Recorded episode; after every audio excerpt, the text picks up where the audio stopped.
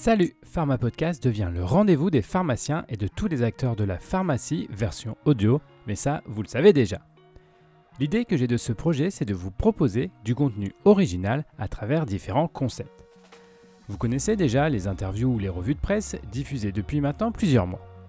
Je vais vous en donner encore plus et comme ça, vous serez obligé de vous abonner et mettre plein de commentaires sympas. Je vous propose un nouveau format de contenu afin d'aborder la casquette de manager du pharmacien. Car oui, quel que soit le mode d'exercice, le pharmacien se retrouve bien souvent propulsé à la tête d'une équipe. Pas facile alors d'appliquer les concepts du management sans faire de fausses notes. Je vous propose donc dans cette série de podcasts d'aborder les grandes thématiques autour du management en pharmacie. Si vous trouvez ce contenu sympa ou que le concept vous plaît et si en plus vous aimeriez qu'on travaille ensemble sur un projet, contactez-moi, je serai très heureux de vous accompagner. Et puis, si vraiment vous trouvez le concept de Pharma Podcast extraordinaire et que vous souhaitez nous aider à créer encore plus de contenu super cool, nous acceptons aussi le sponsoring. Tout cela est expliqué dans le blog mypharmapodcast.com. Bon allez, terminez avec cette introduction trop longue et si vous êtes encore à l'écoute, promis, je vous mets l'épisode. Bonne écoute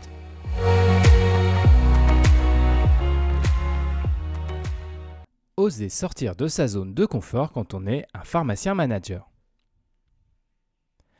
Perte de motivation, plus envie d'aller travailler, plus d'intérêt pour les projets proposés, difficultés relationnelles sont autant de symptômes que vous avez peut-être ressentis et qui traduisent une envie de changement. Comme n'importe quel manager, le pharmacien peut se retrouver pendant sa carrière à se poser des questions sur son futur et son travail. Si c'est votre cas, rassurez-vous, c'est normal. Une carrière aujourd'hui se construit la plupart du temps sur des changements de fonction au fil des années. Et ces nouveaux postes sont bénéfiques pour le pharmacien manager car ils permettent une évolution professionnelle, intellectuelle et managériale. Mais attention, à l'opposé, trop de changements de poste pendant une période courte peuvent traduire également un mal-être, voire une instabilité professionnelle. Je vous propose dans ce poste de voir qu'il est nécessaire de changer de zone de confort régulièrement quand on est un pharmacien manager tout en évitant des turnovers trop réguliers. Il faut de temps en temps sortir de sa zone de confort et relever de nouveaux défis. Ça y est, vous avez le sentiment d'avoir fait le tour de la question de votre poste actuel et les premières interrogations de changement se posent. Rassurez-vous, c'est normal d'avoir ce type de réaction après quelques années sur un poste de pharmacien manager au sein d'une équipe pharmaceutique en ville en établissement de santé ou dans l'industrie. L'envie de relever de nouveaux défis devient alors de plus en plus présente dans votre tête, car changer de poste permet de se remettre en question et de repartir sur de nouveaux projets. En tant que pharmacien manager, vous allez également avoir une nouvelle équipe et de nouveaux collaborateurs à aider dans leur évolution professionnelle. Ces différents défis vous motivent plus alors que votre simple quotidien changer de pharmacie ou évoluer en interne, ces options vont vous permettre de changer d'environnement. Attention, trop de changements de poste peuvent être contre-productifs. Le changement c'est bien, mais attention à ce que ce dernier soit voulu et accepté.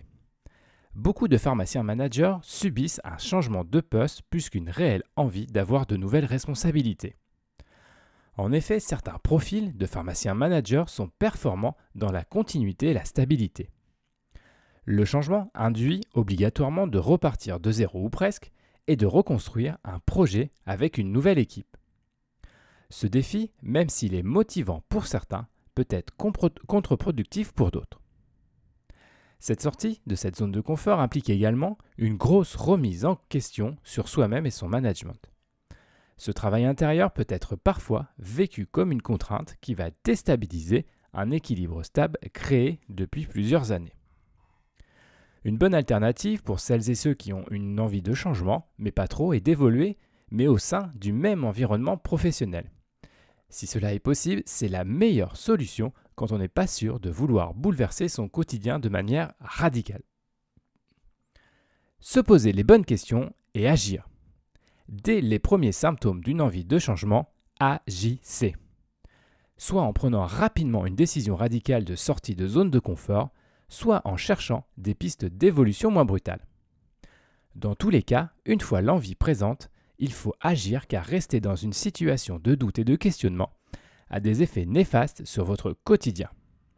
La perte de motivation, même si vous essayez de la cacher, va se ressentir forcément auprès de votre équipe et de votre hiérarchie. Et dites-vous une dernière chose. Les périodes d'essai à la prise de nouvelles fonctions sont là pour vous permettre facilement de quitter un nouveau poste si vous ne sentez pas le job. Et peut-être même qu'après avoir pris de nouvelles fonctions, vous allez de nouveau vous épanouir et dire que vous avez pris la bonne décision.